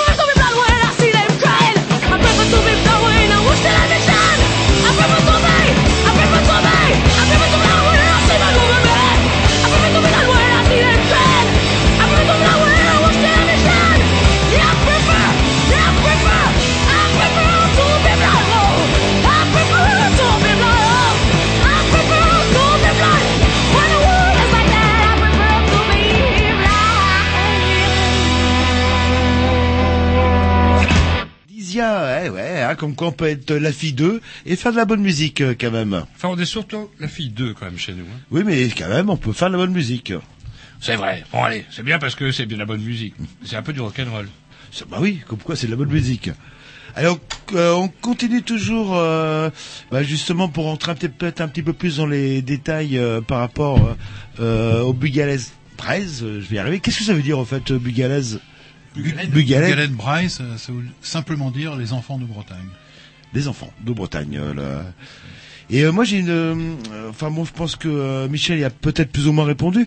Une question pour, bon, malheureusement des des, des, navires qui coulent, etc. Ça arrive régulièrement. Pourquoi cette affaire-là a subitement eu autant de retentissement? Bah, je crois que les gens, d'abord les, les familles des victimes, effectivement, et puis tous les Bretons qui sont attachés à la pêche et au monde maritime en général, ont été euh, frustrés et surtout ils ont considéré qu'on les prenait pour euh, pour des moins que rien, qu'on les qu'on les prenait pas du coup en considération, qu'on les menait en, en bateau. L'histoire du Seattle Trader, c'est-à-dire ce cargo voyou euh, euh, dénoncé par euh, le ministre de l'époque, Bussereau, qu'on a traqué sur toutes les mers, et on s'est aperçu après que c'était un leurre, puisque au bout de six mois, euh, on s'est aperçu qu'il n'y avait rien du tout, alors qu'on pu, l'avait déjà contrôlé, les Canadiens l'avaient déjà contrôlé dès qu'ils avaient su que le Seattle Trader était euh, suspecté, donc ils l'ont euh, contrôlé. Ils ont dit à Paris, bah, non, il n'y a rien. Mais nous, on a laissé traîner l'affaire, et finalement, il a fallu que les familles, quand elles se sont aperçues que c'était absolument pas le, le coupable, bah, qu'est-ce qu'elles ont fait? Elles se sont ra- rassemblées devant le tribunal de, de Quimper et elles ont fait une manifestation euh, monstre. Et euh, moi, j'ai dans, dans le film là, j'ai recueilli euh, quelqu'un, un, un pêcheur. euh, qui, qui gueule littéralement en disant euh, c'est un scandale, messieurs les juges, donnez-nous il faut faire euh, prenez prenez vos, vos responsabilités et puis ça a été relayé par euh, quelqu'un de, de la famille euh, d'une des familles et euh, finalement le, procureur euh, qui était un homme honnête a décidé de relever le- l'épave et quand l'épave a été relevée ben on s'est aperçu que tout- toute la belle construction autour du cargo voyou ne tenait pas la route et à ce moment-là, c'était le, le scandale. Et le scandale qui est, on a essayé d'étouffer. D'ailleurs, le, le gouvernement a le- tout simplement déplacé euh, une semaine après euh, le procureur. On l'a envoyé euh, aller faire ses histoires à, à Mâcon, simplement. Bon, il faut dire qu'il avait été choisi, enfin, moi c'est c'est une hypothèse, hein, mais il a été choisi euh, sans, sans doute pour ses compétences, c'est-à-dire son absence totale du monde maritime. C'était un spécialiste de la de l'enfance mal- malheureuse, maltraitée, Maltraitance. maltraitance. Et il a eu ce mot d'ailleurs devant euh, quelqu'un euh, de la famille Le Floch, euh, quand euh, la famille Le Floch lui a demandé il faut absolument euh, renflouer ce bateau, il a dit mais vous vous rendez compte, vous allez euh, absorber tout le budget euh, de, de l'année, et si j'ai un meurtre de petite fille, et si je veux faire un, un, Un pour pouvoir pour le- faire un, un relevé d'ADN, euh, c'est catastrophique. Bon, il, avait raison, mais, c'est quand même, euh, significatif euh, de toute cette affaire. Donc, ça a été tout de suite ressenti comme une injustice flagrante, comme quelque chose de, scandaleux. Et ça, ça a été ressenti également par les journalistes, par un certain nombre de journalistes. Et moi, j'ai rencontré euh, tout à fait fortuitement Élise Lucet, pour ne pas la, citer. Euh, elle m'a dit, bah, les familles continuez parce que nous, on vous suit. dès qu'on a la possibilité de d'investiguer, bon, on n'a pas beaucoup d'argent, mais dès qu'on peut le faire, on le fera. Il faut il faut pas lâcher parce que c'est quelque chose de fondamental. C'est quelque chose. D'ailleurs, un an plus tard, il y avait l'émission de FR3, Pièce à conviction. Le, Alors, pièce à conviction, bien le sûr. 14-4-2005, et dans leur émission sur France 3, Pièce à conviction, ils accusaient le HMS turbulent. Absolument, déjà, oui. Déjà. Un an après, un an Ah oui. après le, le, le Ah naufrage. oui, oui, ça on peut dire qu'il y a des journalistes qui ont fait un travail formidable. Il y a notamment Sébastien Turel, que j'ai eu encore dernièrement, qui est allé en Angleterre et qui a découvert euh, tout à fait fortuitement euh, qu'il y avait cette fameuse guerre du jeudi, cette guerre du jeudi euh, qui était inconnue puisque la marine disait bah euh, non ça peut pas. On avait effectivement une manœuvre, mais cette manœuvre-là, elle, elle avait lieu le, le 16, donc donc le lendemain du, du naufrage. Il a fallu un an pour que on découvre qu'il y avait cette euh, manœuvre. C'est simplement le journaliste qui est allé au- aux opérations à Falmos et puis il a dit qu'est-ce qui s'est passé euh, le, le 15 août? Et vous pouvez pas me dire euh, parce que lui est au courant de tout ce qui se passe. Et euh, il a dit non non on ne garde pas d'archives. On a on- au bout d'un an on n'a plus on n'a plus d'archives. Bon. Et puis il y avait un c'est assez marrant parce que il y avait un, un- un jeune stagiaire qui était là qui pilotait sur son ordinateur. Si si mais regardez j'ai trouvé moi le Euh, 15. Faut jamais embaucher les stagiaires. À force Ah de là pas là. payer les gens, on finit par s'en mordre les doigts. Et euh, vous pensez, euh, Sébastien Turet, à la caméra, il a filmé ce qu'il y avait, et à ce moment-là, on a vu la liste des bateaux, et dans ces fameux bateaux, il y avait le turbulent, qui n'a- n'apparaissait nulle part. Alors, ce qu'il faut dire, c'est que on a fourni euh, très rapidement là, les marines se sont entendus pour fournir les, les positions des bateaux le jour du le, le- le 15 janvier, le jour du naufrage, mais n'ont pas donné à l'heure du naufrage parce qu'ils ont des n'ont pas les instruments aussi sophistiqués que vous pourrez le donner à l'heure du naufrage. Non, ils l'ont donné euh, 25 minutes après. En 25 minutes, ça permet de de noyer le poisson, on peut Mhm. dire euh, bon hein.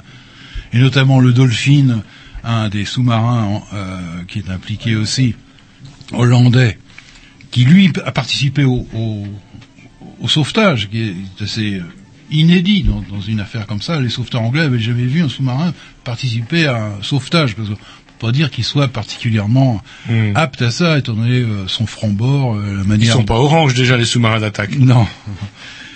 Bon, euh, voilà. Alors justement, il y a une émission hollandaise qui s'appelle l'émission Network, qui elle, le 13 mai 2005, c'est-à-dire donc le 14 euh, avril, l'émission de FR3 accusait le HMS Turbulent, et le 13 juin 2005, une émission de TV hollandaise, euh, Network, aurait accusé le- justement le sous-marin Dolphin. Vous êtes au courant de ça aussi?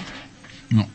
J'ai vu ça dans le fameux site euh, mal écrit justement avec plein de fautes d'orthographe. Est-ce que c'est est-ce que c'est fiable? Ah, Anne-Marie Euh, semble ça, émettre des doutes. On en parlera tout à l'heure, mais bon, ça va faire 9 ans quasiment jour pour jour d'enquête, d'experts, de contre-expertise, d'investigation, et quand il y a toujours aucune réponse. euh, euh, c'est ça qui me, euh, enfin qui me, qui me, euh, qui me pose question. C'est on- la piste du sous-marin, on va dire qu'elle est euh, probable. Enfin, c'est ce qu'on voit dans les articles, mais ah non, elle est pas probable, elle est avérée. Ah Elle, oui, elle est avérée. Alors ça, ça, il faut le dire et le redire. C'est un scandale quand je vois. J'ai encore vu dernièrement, euh, bon, un, un journal qui terminait en disant, euh, bon, il parlait justement de l'interview du, du commandant Coles et il terminait en, en parlant de cette thèse du BEA mer qui euh, en revenait à la fameuse, à- le fameux accident de pêche, euh, c'est-à-dire que le Bugan Braise aurait croché euh, le fond marin. Et par contre, euh, il y a eu, Or, il y a eu des, enfin les Or, les juges ont, ont fini par euh, admettre que c'était un sous-marin. D'abord une force exogène, et ensuite que c'était un sous-marin. Et même euh, le commandant euh, Salle, enfin le contre-amiral Salle, est allé plus loin en disant que c'était un sous-marin américain. Voilà. Mais euh, on se renvoie la balle un peu dans l'OTAN. Il y a eu euh, pas mal d'experts et je sais qu'en préparant l'émission, vous avez lu un extrait de de- d'un rapport euh, de deux rapports d'expertise en fait du même expert qui disait tout et son contraire. Ah oui, en 9 ans, on- on- les gens oublient ce qu'ils ont dit. Oui, il y des. Alors pour revenir par contre justement à ce fameux euh, soutien donc de de par vous, vous êtes, on parlait tout à l'heure euh, entre deux disques de, de, vous, vous êtes marin en tout cas, vous êtes, en tout cas, vous êtes, euh, Non, pas marin. Vous êtes, je veux dire, euh, vous pratiquez la voile en tout cas. Oui, non, mais ça, ça n'a rien à voir. Non, mais je veux dire, euh, comment, ce qui est rigolo, Vous c'est connaissez que un peu le monde de la, il y a- de la mer. Ouais, c'est comme s'il y avait une espèce. Alors, je sais pas, vous, Dominique, est-ce que vous allez de temps vous, pra- vous pratiquez les sports nautiques aussi Je sais pas, vous êtes proche Ouais. des milieux de la mer ou quoi? À la différence de Jacques, euh, je n'ai pas de relation euh, avec les familles euh, par mon nom. Euh, par contre, Jacques, lui, est, est bien sûr tout à fait impliqué dans cette affaire, puisque Jacques Lauzet, son gendre, Thierry Le Métayer, a perdu son père dans le naufrage. Et donc c'est aussi pour ça que Jacques a fait ce film pour venir en aide à son gendre euh, et lui permettre aussi de, de, de lui donner toutes les explications que son gendre avait besoin, que Thierry avait besoin pour aller encore un peu plus loin dans, dans cette affaire. Alors, Alors, euh, alors moi, je, je, j'ai- j'ai- au début du naufrage, euh, je me suis extrêmement intéressé à cette affaire. D'abord parce que je suis breton et que j'ai beaucoup passé de temps avec les marins, et donc j'ai été vraiment très très sensibilisé par rapport à ça. Et quelques mois après, notamment une fois qu'on a renfloué le, bateau, cette émotion, elle s'est transformée en colère. Et, je me suis dit, mais qu'est-ce que je peux faire, moi, à mon niveau, pour pouvoir venir en aide aux familles? Et surtout, la première démarche, c'était de, de faire revivre ce bateau avec des dimensions importantes euh, pour que les gens se représentent bien quelle était cette masse chalutier, 24 mètres de long, euh, et qui a coulé en 37 secondes. Et dans toutes les expositions que je, peux faire, mon combat, c'était de parler de ce déni de démocratie qu'il y a dans cette affaire et de euh, me battre euh, auprès du public euh, à toutes les occasions possibles. Les choses ont un peu évolué avec le temps par le- la connaissance de Michel et puis ensuite de Jacques Lauzet avec le film de Silence Killer. Et euh, quand je vois euh, le combat que Jacques et Michel euh, font pour connaître cette vérité, on se dit qu'on ne peut pas euh, se battre avec eux dans cette affaire. Et il faut bien sûr savoir garder sa place, euh, mais il faut se battre avec eux pour pouvoir faire en sorte de médiatiser cette affaire le plus longtemps possible et d'arriver à connaître euh, la vérité que les familles ont droit. Euh, on a un slogan Bugalet Braise, on nous doit la vérité. Bien sûr qu'on nous doit la vérité puisque les Français ont payé le renflouement de ce navire qui a coûté extrêmement cher. Donc on est en droit, et tout le monde est en droit de connaître cette vérité. Oui, puis il y a eu mort d'homme quand même. Il y a quand même cinq eu- personnes qui ont disparu. Je rappelle quand même qu'on a trouvé que trois, corps, c'est ça. hein. Trois marins. Donc euh, deux familles qui n'ont même pas pu faire leur travail de deuil ni quoi que ce soit. Enfin tout ça, C'est- c'était assez épouvantable. C'est le cas justement de mon gendre, euh, dont on a, dont, Mm. on n'a pas retrouvé le corps de son père. Et malheureusement dans le dossier, euh, il y a une pièce tout à fait étrange, c'est qui est écrite en anglais et qui dit euh, We have picked up, elle n'est pas traduite, We have picked up two people. Ça veut dire nous avons recueilli deux personnes et pas deux corps. Et puis quelques temps après, euh, il y a un autre message qui dit Est-ce que vous confirmez euh, avoir euh, récupéré deux personnes? Et euh, la réponse est non. La réponse est non. Ah, ah. Mais c'est c'est bizarre, on n'est pas, on n'est plus dans la guerre froide où on, qu'on Non, garde mais- des otages, des marins qui auraient pu voir quelque chose de qu'ils n'auraient pas dû voir. Euh, Enfin, je sais pas, ça devient. euh, Alors, c'est c'est d'autant plus étrange que euh, cette affaire-là s'est déjà produite. Il y a eu un précédent, c'est c'est celui de la Jonque, un bateau qui a coulé à peu près euh, dix, dix ans avant. Euh, la Jonque aussi, euh, il y a eu mort d'homme, il y a eu cinq personnes qui ont disparu. Et on ne sait pas trop comment il a disparu. Mais euh, ce qui s'est passé, c'est qu'on a envoyé des sauveteurs, et les sauveteurs, pendant une heure ou deux, je crois, sont en vue de survivants. Ils sont deux personnes. Et puis après, d'une manière étrange aussi, ils ont disparu. Et on a voulu revoir les enregistrements, et les enregistrements ont été effacés. Il y a une cassette euh, de du sous-marin euh, qu'on a envoyé, enfin de du, du petit sous-marin à caméra qu'on a envoyé pour l'é- l'épave. Et là, c'est un assez ahurissant, c'est un, un officier qui a emmené la cassette chez lui et qui a enregistré un James, un James Bond par-dessus. Donc, on est dans, dans le délire le plus complet. c'est, euh, enfin, Et alors, pour une affaire qui pourrait être très simple en fait. euh, Surtout qu'il y a déjà eu une reconnaissance. Il y a un navire, un navire de pêche anglais qui a été coulé par un sous-marin anglais. Et là, manque de bol, le sous-marin fait surface. Il a été vu par d'autres bateaux de pêche. Et là, au bout d'une longue procédure quand même, bon, voilà, la, la marine anglaise a reconnu ses, ses, ses fautes. Il y a déjà eu des précédents. De, ah oui, de- les précédents. et des précédents reconnus.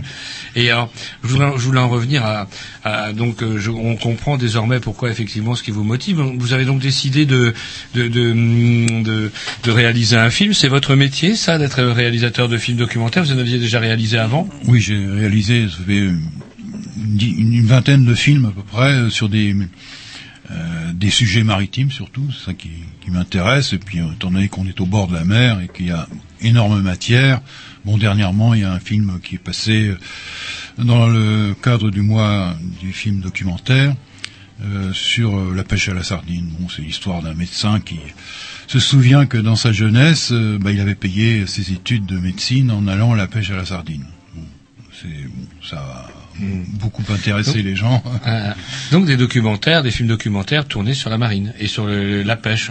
Souvent la pêche Oui, souvent. Bon, la pêche aussi. euh, Bon, Ah. j'ai fait un film aussi sur euh, un, un bateau, un, un vieux bateau, un cargo de 47 euh, qui a été mis en service, euh, donc un 47, pour euh, les phares et balises.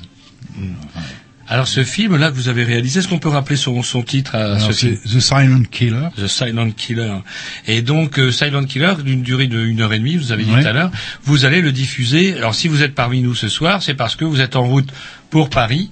Euh, vous allez donc euh, prendre langue avec, enfin ça c'est déjà acté, etc. Et ce film-là va être diffusé, vous allez le diffuser au Sénat, euh, comment dirais-je, le fin janvier, c'est bien Oui, ça le 31 janvier. Le 21 janvier. Le 31. Le 31 Alors, comment vous avez fait pour obtenir que ce film-là soit diffusé Dans quel but, etc. Est-ce que vous pouvez nous dire un petit peu? Bon, alors il va être diffusé euh, essentiellement à l'intention euh, des, parlementaires.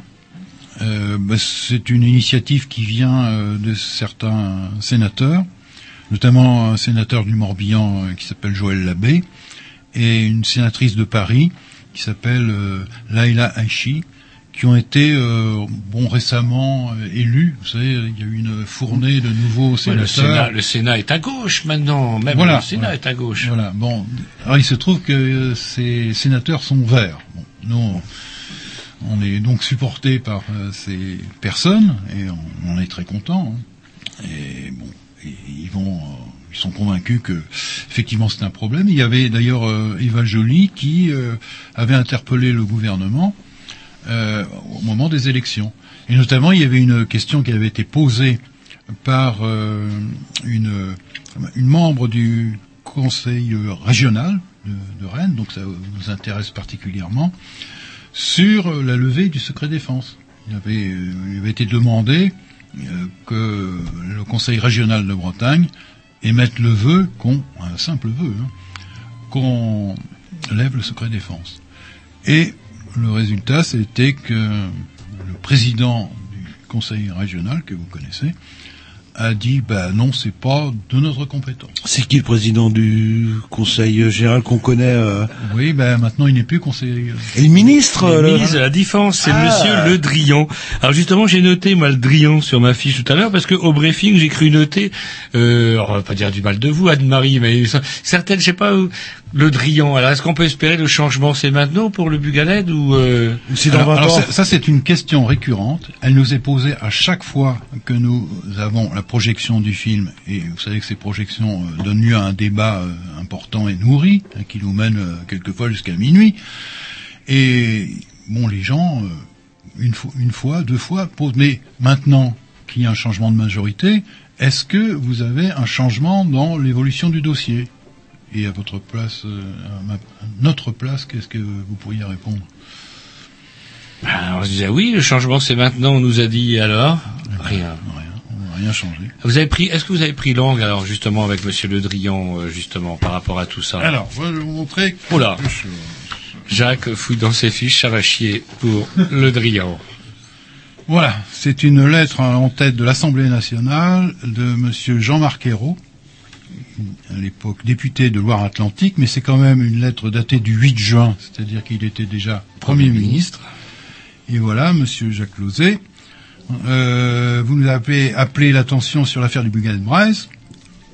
Euh, votre demande a retenu toute notre attention. Aussi, je vous informe être intervenu auprès du ministre de la Défense, Monsieur Jean-Yves Le Drian. Bien. Voilà. D'accord. Et depuis, Le Drian, il est sourd. Est-ce qu'il est comme moi? Oui, depuis que les PTT ont été euh, quasiment privatisés, bah, le courrier il met plus de temps à Plus arriver. de temps. Oui, ils ont, ils ont peut-être des fax encore là-bas. Est-ce que vous avez essayé du coup de, de, re- de- de recontacter Monsieur Le Drian, non? Non. Non. Non, mais par contre, euh, j'ai contacté encore récemment euh, un député qui lui est très proche. C'est notre député euh, Gwendal Rouillard, qui euh, bon, m'a dit que- qu'il était intéressé par l'affaire et qu'il comprenait, euh, etc., qu'il était conscient que c'était pas très bon finalement qu'il y ait cette rumeur euh, qui court sur euh, le fait que bah, la gauche laisse tomber le, Bah le Gaël Braise. Hein. Ah, ah. Surtout si, en plus, il s'agit d'un sous-marin anglais. Voilà.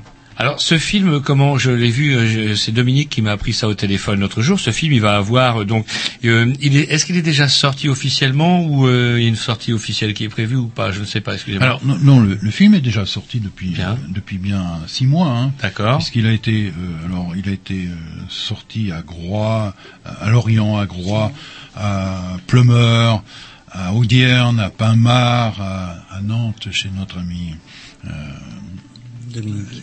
Dominique. Et il est passé également en Normandie, à Lyon-sur-Mer. euh, et bon, je dois en oublier.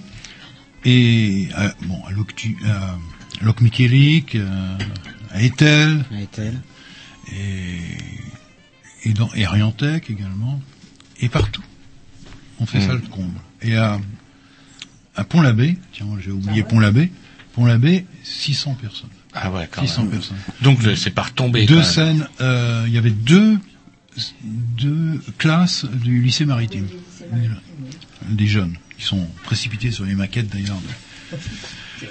Euh, donc il y a, il y a véritablement un gros engouement, un gros, un gros problème, soutien. un soutien et, Ah. et quelque chose qui touche les gens et profondément. Et maintenant, on le faisait pas jusqu'alors, mais maintenant les gens, on leur a dit, ben voilà, vous signez, vous donnez votre nom et on, on vous tient au courant. Ah. Et là, ils viennent, ils font la queue hein, maintenant.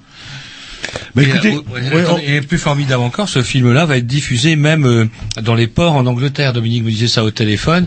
Après Cesson Sévigné, vous tournez, vous partez, euh, projetez ce film, euh, comment dirais-je, dans les ports anglais, les ports de pêche. Et là, il- et là, ça m'a touché, le, euh, ça m'a touché le cœur parce que on a une espèce de solidarité des gens de mer. Parce que ce qui est arrivé à des marins français, effectivement, euh, les sous-marins nucléaires ne sont pas faire, semblent faire fi de la nationalité des chaluts et pouf, emmène tout le monde vers le fond. Et il y a, est-ce qu'on peut rêver effectivement d'une espèce de, communauté de lutte autour de tous les professionnels de la pêche pour éviter que, qu'au moins que le, le, le le- la, tragique histoire du Bugalet de serve à quelque chose, quoi? Oui, alors moi, moi c'est un sujet d'étonnement, c'est que euh, j'ai rencontré à la cour d'appel de Rennes, euh, lors d'une audience, j'ai rencontré un, correspondant britannique, euh, Tim Finan, qui est correspondant en Bretagne de, de divers journaux, un, journal qui, ressemble à Ouest France, il est correspondant à la BBC aussi, etc. Et il était très très intéressé. Il m'a dit que bon, effectivement, il envoie des articles sur l'affaire parce que ça touche les Anglais. Et euh, bon, il se trouve qu'on a rencontré effectivement à l'occasion du festival interceltique à Lorient, on a rencontré les, les représentants euh, de la Cornouaille et qui sont venus spontanément nous dire mais ça nous intéresse, euh, montrez-moi votre film et euh, nous on va le passer. Et effectivement, le, ça suit son chemin. Il y a, le, il y a aussi un parti, euh, des, des membres d'un parti qui s'appelle le MK, bon, qui est un peu ce que en Angleterre, euh, ce, ce qui est en Bretagne plutôt l'UDB, hein, c'est-à-dire un petit peu autonomiste. Très très très intéressé parce que ils nous ont dit carrément, nous, on en a marre d'avoir euh, des bateaux qui sont culbutés par euh, par des sous-marins par les manœuvres. Et il y a un député anglais aussi, euh, Andrew George, j'ai pas mal de, ra- de rapports, euh, un avocat qui s'appelle Charles Attersley, qui tous ces gens-là sont ont, inter- ont interpellé le, le Parlement, euh, d'ailleurs à la demande de- d'un journaliste, fameux journaliste français dont je parlais tout à l'heure, euh, Sébastien Turet, et ils ont obtenu des réponses. Alors que nous, on n'a pas obtenu les mêmes réponses de la part euh, du gouvernement français. C'est- quand même euh. Bah, écoutez, on va, s'écouter un petit disque et après, il nous restera 2-3 minutes pour, bah, pour te conclure. C'est parti. Alors, euh, donc, Alors, bah, c'est en- encore une, euh, une chanson. Il reste de- encore une chanson de Didier Roman. c'est parti.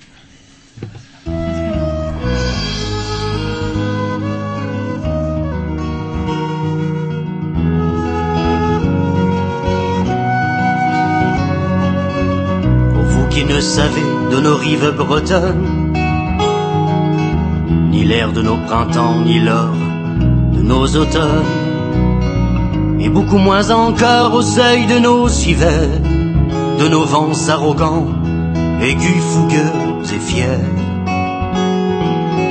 Loin des étés bradés aux foules indolentes, livrés pour quelque temps au charme des farnientes. Découvrez au détour d'un chemin fantaisiste un calvaire sculpté par un lointain artiste. Bretagne, tu n'es pas de ce monde, bien trop belle pour en faire partie. Belle et blanche comme une colombe, et quelques cheveux noirs engloutis. Laissez-vous emmener au hasard de vos pas vers la crique ombragée de lourds camélias. Acceptez de franchir le seuil de la chapelle où le silence est lourd qui cependant t'appelle. Le voyageur ému à mieux se recueillir avant de s'approcher d'un mystérieux menhir surgiront peut-être à l'heure de minuit des ombres endormies sous le toit de granit. Bretagne, tu n'es pas de ce monde, bien trop belle pour en faire partie.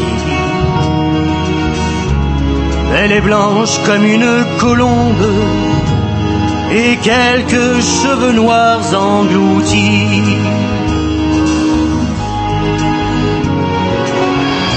Craignez pas d'offrir au vent vos chevelures qui sauront conserver ces parfums d'aventure. Venus du fond du temps, du creux des grandes voiles, où l'on trouve parfois le reflet des étoiles. Les mêmes qui ce soir viennent clouter d'or pâle, les flots devenus noirs à l'abri d'une cale où les barques trapues, ces chevaux de la mer, viennent se reposer de leur dernier canter. Bretagne, tu n'es pas de ce monde, bien trop belle pour en faire partie.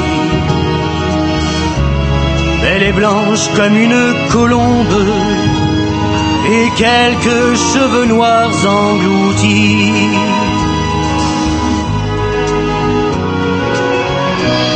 Pas d'ouvrir à l'aube de novembre les contrevents de bois d'une petite chambre. Vous aurez dormi entre des draps de lin et découvrez ravi dans le petit matin le lever d'un soleil qui s'obstine et s'attarde. Apparaît l'océan, magique arrière-garde de teintes inconnues où les reflets du ciel dérobent à la mer la douceur du pastel. Souvenez-vous alors de nos bois, nos fontaines, dans la chanson du vent, en la voix des sirènes. Pour mieux te faire aimer aux Bretagnes pudiques, pays de terre et mer.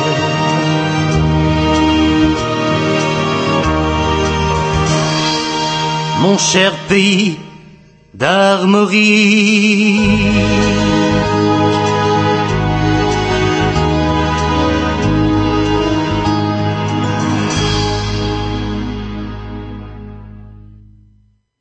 Bah, il nous reste 30 secondes, j'ai juste une question simple à vous poser.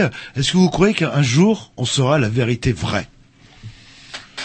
Bah, je pense que même si vous le souhaitez, je sais oui, bien, oui, mais on le que- souhaite, mais je, je pense bon, il y a d'autres exemples. Hein. Il y a le, par exemple, le, le Gaulle, un, un chalutier qui a été euh, un chalutier anglais qui a été coulé en 74. Eh bien, en 2004, il y a quelqu'un qui s'est présenté euh, chez les familles en disant bah, je suis au courant, euh, j'ai entendu les conversations entre deux personnes et voilà. Bon, dans l'affaire du juge Borel, c'est pareil. hein, le, type qui s'est suicidé, on, on a découvert finalement, tout simplement parce que quelqu'un a parlé en disant mais moi euh, j'ai les conversations et je peux vous dire que c'est pas comme ça que ça s'est passé. Pour les 10 secondes qui nous restent, on va peut-être euh, citer. Ouais, bah, ça il y a quand même, quand euh. qu'on a, on a oublié, enfin, on a parlé beaucoup de côté technique, etc. Puis il y a quand même des vies humaines euh, derrière. Ouais, et ces vies humaines, moi j'aimerais bien ouais, que cette émission soit dédiée à comment, bah, aux cinq marins qui ont disparu. Alors peut-être que je vais vous laisser dire les noms. Enfin, je, Yves Gloagen, je prononce bien parce qu'on Yves Gloagen, 45 ans, qui était donc patron de, de ce fameux bateau. Georges Lemétayer, 60 ans, chef mécano. Patrick Gloagen, 35 ans, second matelot.